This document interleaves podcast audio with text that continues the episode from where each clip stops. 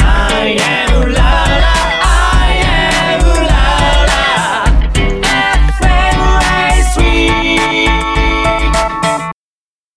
FM 93. レドウェルラジ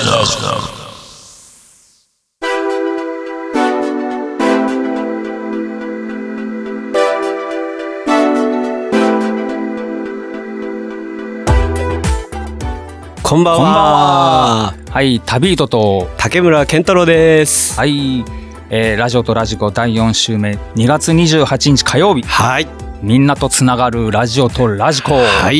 い。この番組はジャンルに関係なく万物の一点のものにスポットを当てて掘り下げていく情報バラエティ番組です。は。い。はい、えー、アイウララ FM そして FM ラジオ川越の2曲より今週も同日放送でお届けしてはいます。い。はい、どうですか寒いですね。寒いですよ。はもう、ね。はい、なんかこの間ほっこりするニュースあったんですよ。おほほ。なんか愛知県ではい。裸祭りなの。裸祭り。知ってます裸裸になる祭りですかそうそうそうそう。ふんどし一丁でね、男たちがもみもみくしゃになっちゃうんだけど。あ、そのふんどし一丁にほっこりした。違で違うわ。う。違うか。 あの、なんか、なんだろう、みんなね、はい。えーもう、なんだろう、もみくしゃになってもいいじゃんみたいな。ああ、コロナ明けた感じそのう。そう。ええ。多分春先にね、なんかこう緩和するっていううのん兆しで、日本のね、1200年の伝統ある祭りらしいんで、ええ。もう再開しようよみたいなあ感あ。なるほどじで、ねなん。かほっこりするニューちょっス。と元に戻りつつあるかなっていう感じのねニュースですよね よ。かったら、えねえ、元に戻ってね。早はくい。ね。はい。では、今週のスポットライトのコーナーは。はい、はい、私竹村健太郎がですね、えー今回はジョン・エルダー・ロビンソンあ失礼しましたジョン・エルダー・ロビソンですはい。この方にちょっとスポットを当てて、えー掘り下げていきたいと思いますはい。それではですね、後半はですね、担当パーソナリティによるオリジナルコーナー。はいはい、今週のこれを K は、はいえー旅人がお送りします。はい。はい。えーそれではですね、30分間最後までお付き合いくださ。はいいみんなとつながるラジオとラジコ今月のパワープレイナンバー、リンネフューチャリング、鏡根リン、鏡根レン、えーレベラーツナイト。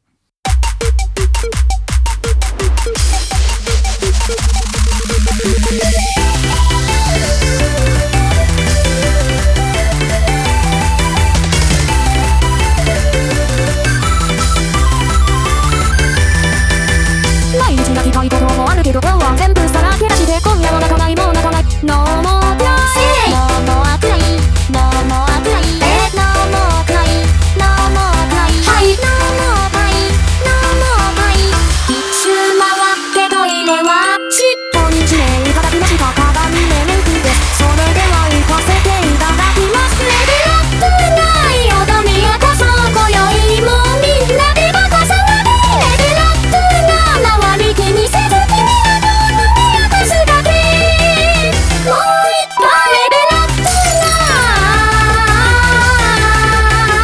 なバカ騒ぎレベルアップな周り気にせず君と君など数年後よいついつまでも何を起こしていたい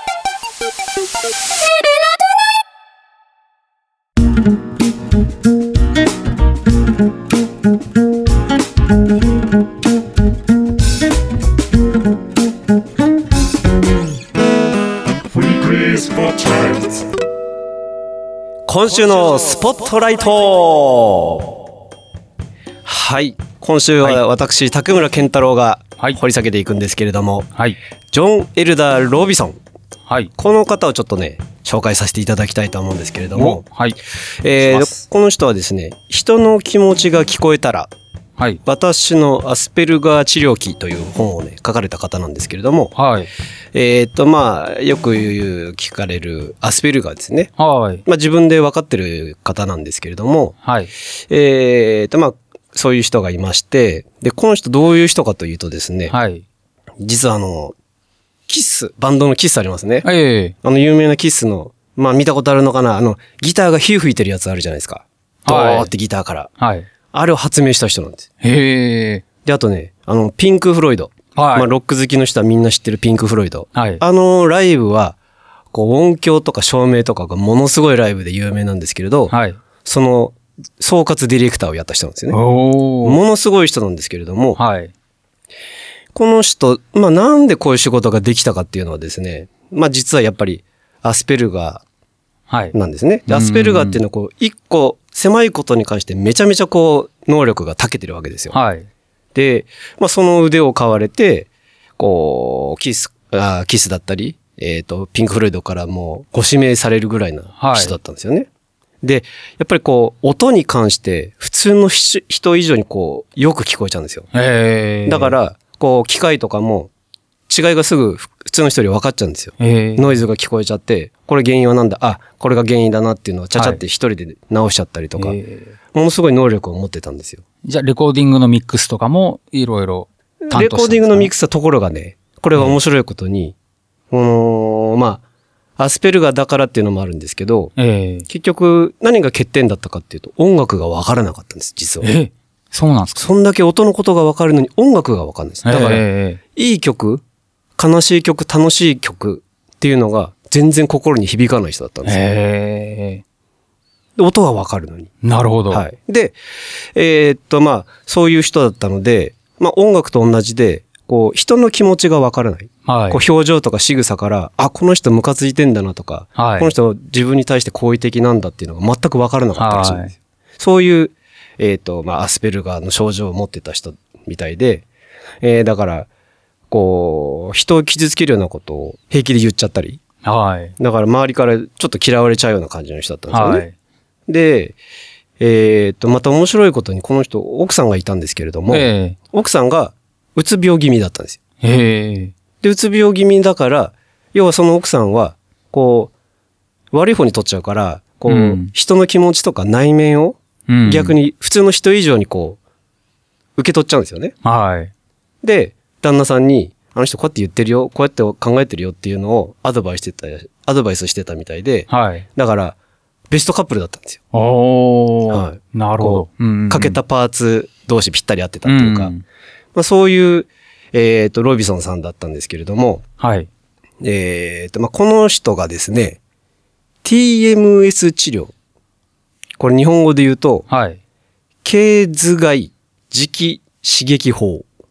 経頭蓋。はい。ええ。わわかんないでしょかんない。えーと ね、頭蓋骨を通して、うん。磁気で刺激をしてうんうんうん。治療するっていうう、ーん。そういう、まだあの、確立されてない実験中の実験、あの、治療法ではあるんですけれども、はい。この人がこう、まあ、自分がアスペルガーだったのも知ってたんで、えこう、こういう実験ありますけど、やってみますかって、博士から言われた時え。に、はい。やってみようと思ったらしいんですよ。あえで、その体験記が、まあその本なんですけれどもね。え。ええ。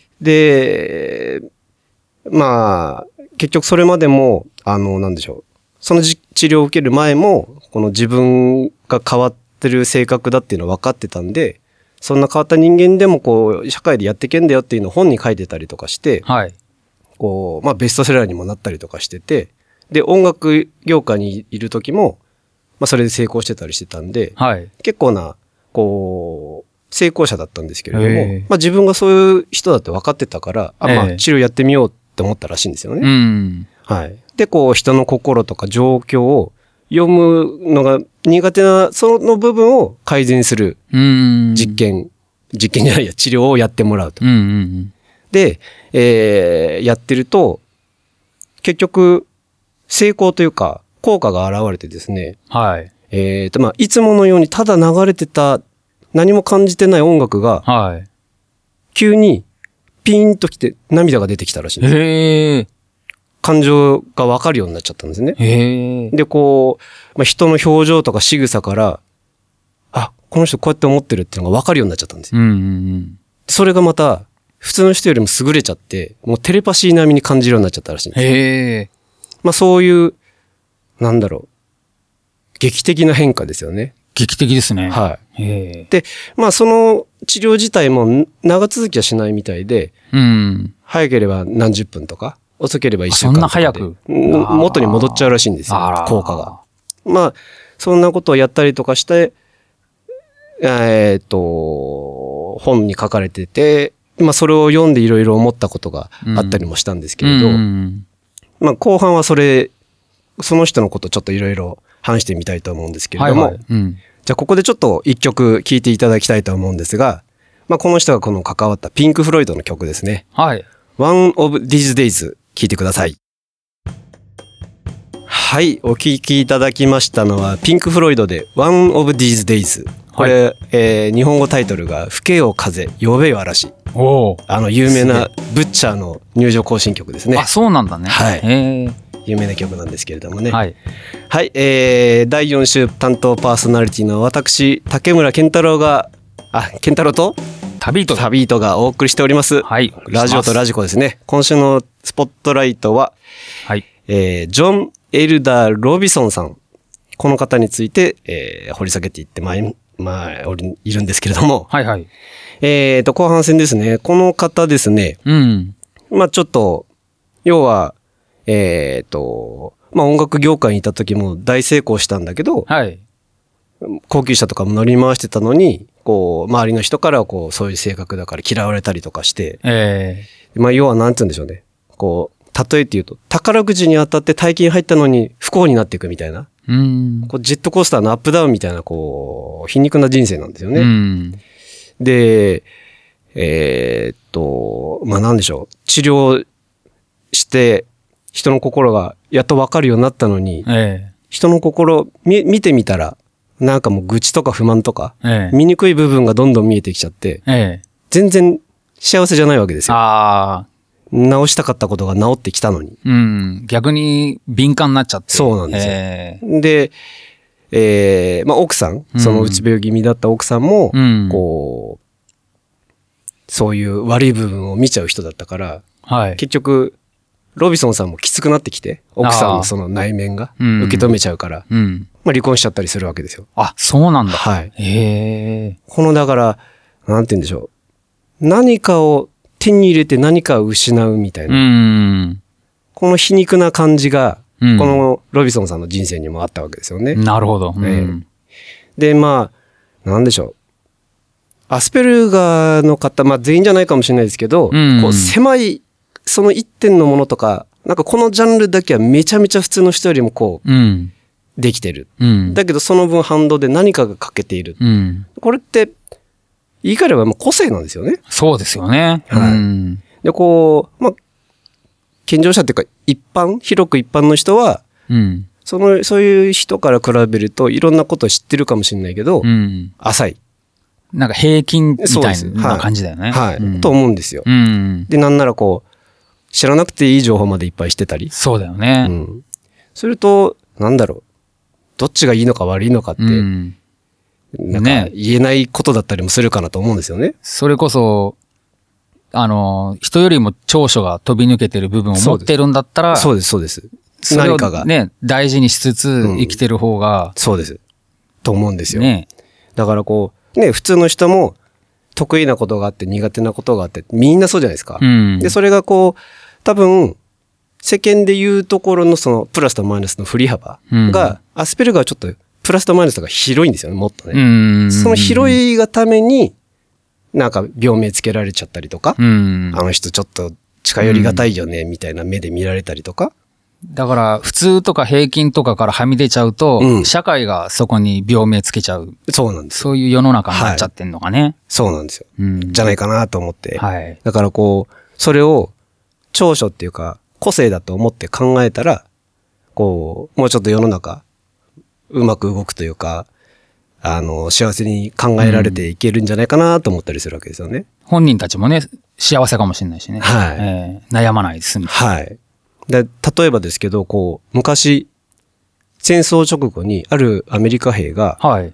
日本人の孤児を一人養子に連れて帰ろうと思ったことがあったらしくて、はいであるお寺で住職さんが孤児を集めて、あの育ててたらしいんですけど、えその米兵がずーっと孤児たちを見ててえ、え一人の子を指名して、あの子を養子に取りたいって言ったら、お坊さんが、住職の方が、あの子が一番手間がかかるから大変ですよって言っちゃったらしいんですよ。ええすると米兵は、えあの子が私を一番必要としてるんですって言ったんえです。へえすごいね。で、住職さんは自分を恥じたらしいんですよね。ああ、自分自身をね。はいああで、多分こういうことだと思うんですよ。ちょっとうん違うかもしれないけど、似たような話かなと思って、こう、うんえっ、と、その、世間一般で言うこれが正しいとかっていうの、それでいいのっていうう、ん。いろいろなケース考えられるかなと思うんですよね。うん。はい。で、まあなんか、全体、し社会とか、まあ、ある一つの考えとかが、こう、基準で、うん。それが当たり前だったりしてた時代もあったかもしれないし、うんまあそれを、こう、考えてるっていうか、それを受け入れてることが、こう、多くの人が幸福だった時代もあったかなとも思うんですけれども、うんうんでもこう、これだけいろんなね、細分化してきて、いろんなことが分かってきた時代になってみたら、うん。うん。まあ、これからちょっと違うんじゃないのかな。そうね。ちょっと思ったりもするんですよねうんこう、まあ、例えばこう、風の時代に変わったとかよく言われたりもしまますあけ言ども。われますけどね。はい。えこう、基準から外れるものをこう排除していくようなやり方、えうん。全体主義的なうん。ことよりも、こうみんな全体がこう幸せになるにはうん。どう受け入れてったらいいかなってっていうふうにこうアッ。プデートしていく方が、うん。僕は世の中良くなるんじゃないかなと思うんですよね。うん。全くその通りだと思います。はいはい。もうちょっとこうなんか自分と他人との違いをこう楽しむぐらいなうん。なんか、そういう感じの方が考え方としては幸せなんじゃないかなと思ったんです。これからの時代ね、そうなっていく方が絶対いいと思います。そう思いますねはい。はい。そんな感じでちょっと、ジョン・エルダー・ロビソンさん、この方を通して、そういうふうに思った、そんなスポットライトでございました。はい。はいはい。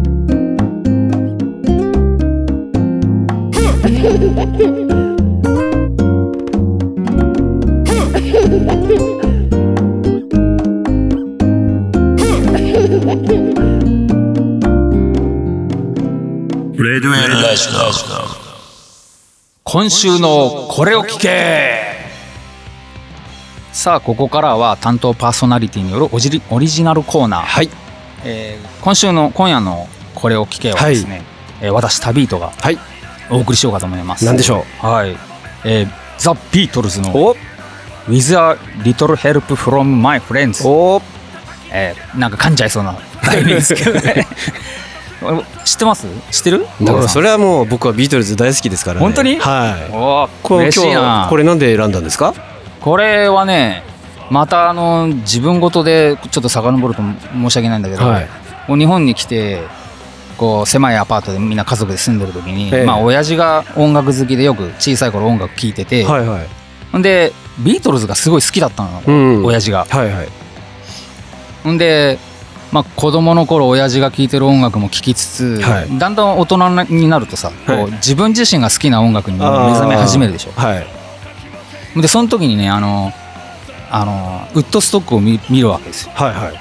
小学校6年生かなえでその時に上皇歌って人が出てきて、え。はい。なんかこの曲をねカバーしてんですよやってますね。なんだこれと思って、はあまあ、最初すげえかっこいいなと思ってたんだけど、はいあれ待ってフレーズ聞いたことあんなと思って、はい。まあ、で全然違う雰囲気で歌ってますそかうらね。全然違うでしょ、はい。すげえロック調に、はいでもうあのラジオだから伝わるかわかんないけどもうこんななって歌うわけでもうくしゃくしゃになりそなうでがすらよね。で、それを、ね、小さい頃、ではもい何気にこの、上皇歌、このかっこよく歌うこの曲ね、はい小さい頃は、はい。もうちょっとなんかね、あの、心の安らぎな感じで聴いてたの。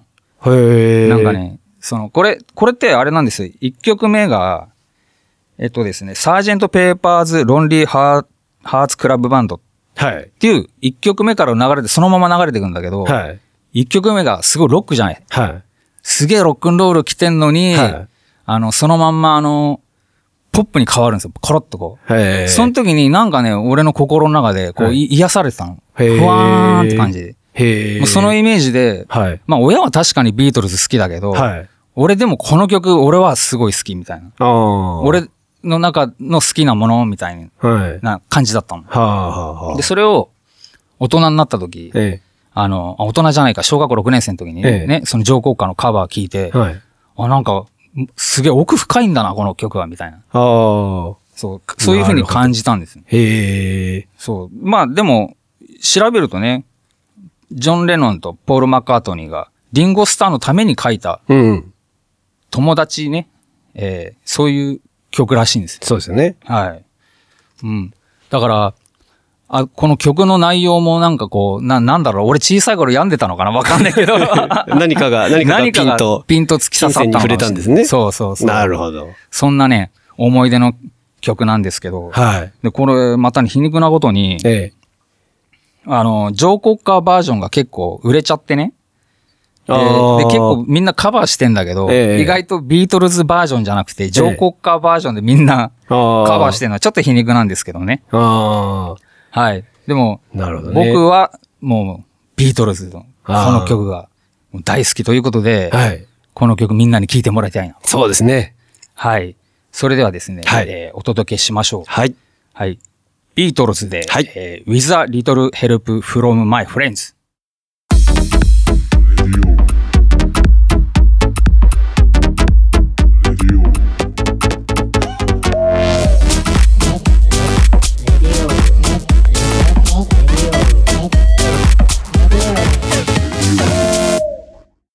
Once upon a time, a long time ago, there was a little girl called Bertha. She was always well behaved and worked hard at school to please her parents and her teachers. She was never late, never dirty, never rude, and she never told. アイアンドウララ FM、そして FM ラジオ川越の2曲より、今週も同日放送でお届けしてまいりました、ラジオとラジコ。ここで番組からのお知らせです。はい。ラジオとラジコ公式サイトでは過去の放送をいつでもお聞きいただけるアーカイブがございます。スポットライト検索やパーソナリティ名での一覧表示も可能です。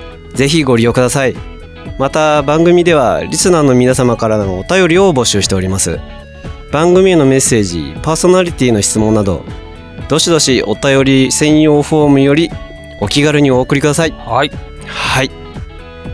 えー、さて、ここでですね、ちょっと私のバンドのお知らせしてもよろしいですかね。はいはい、どうぞどうぞ。えーとですね、私がやっている The Fabulous Baker Boys ライブのお知らせですね。はい。 3月19日日曜日にはい。横浜の白楽にあります、ブリクストンマーケットというところで、おーえーっと、夕方5時半オープン、6時スタートでライブやらさせていただきますので、はい。ぜひ興味のある方遊びに来てくだ来さていく。ださい。で、僕の方から、はい告知で、はい。はい、僕がドラムでやってるレーザーフラッグです、はいはい。えー3月は3本ありまして、はい。